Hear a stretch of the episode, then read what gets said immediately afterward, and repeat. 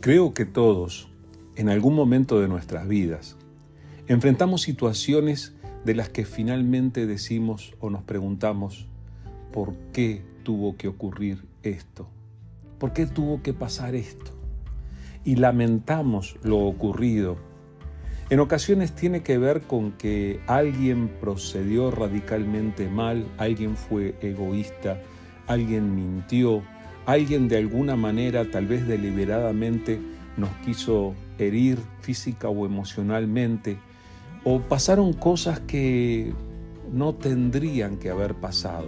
Eso ocurre en la vida de cada uno de los seres que pisamos este planeta.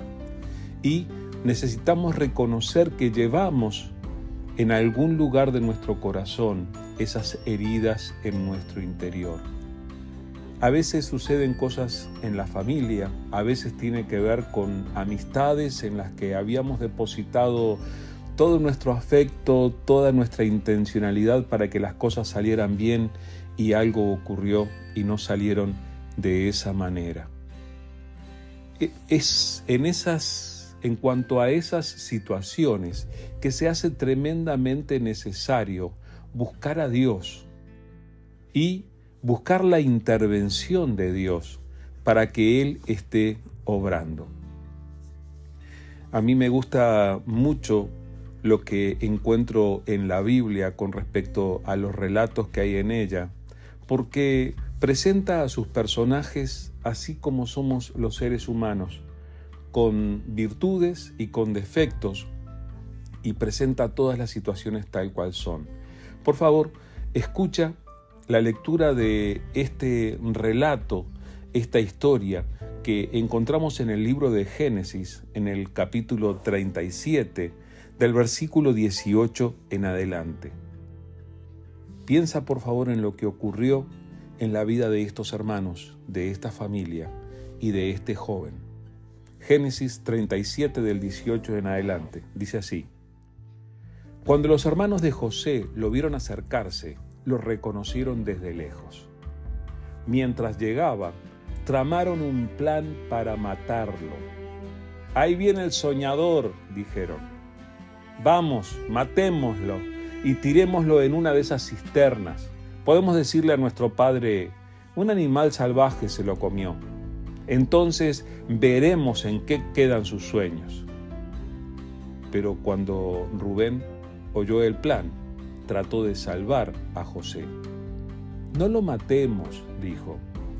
¿Para qué derramar sangre? Solo tirémoslo en esta cisterna vacía, aquí en el desierto. Entonces morirá sin que le pongamos una mano encima. Rubén tenía pensado rescatar a José y devolverlo a su padre. Entonces, cuando llegó José, sus hermanos le quitaron la hermosa túnica que llevaba puesta. Después lo agarraron y lo tiraron en la cisterna. Resulta que la cisterna estaba vacía, no tenía nada de agua adentro.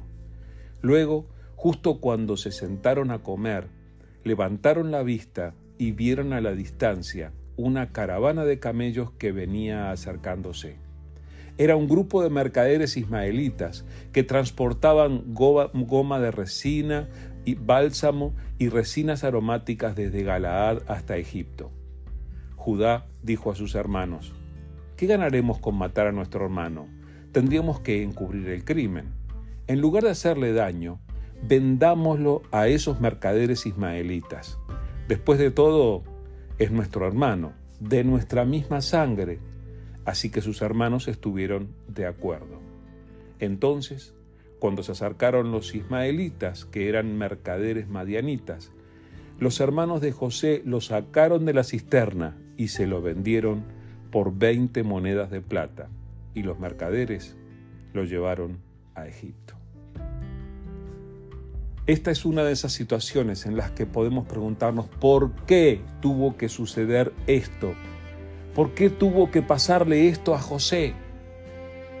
Y tú puedes imaginarte. José a lo lejos ve a sus hermanos y dice, finalmente los encontré, ahora cuando llega ellos lo toman, lo atan, lo maltratan, lo tiran en un pozo y es toda una situación dolorosa. Ahora, allí es donde encontramos que las casualidades no existen. Existe la obra de Dios en la vida de aquellos que caminamos con Él. Porque no fue casualidad que justo terminaban de hacer esto con su hermano y qué sangre fría, terminaron de maltratar a su hermano y se sentaron a comer.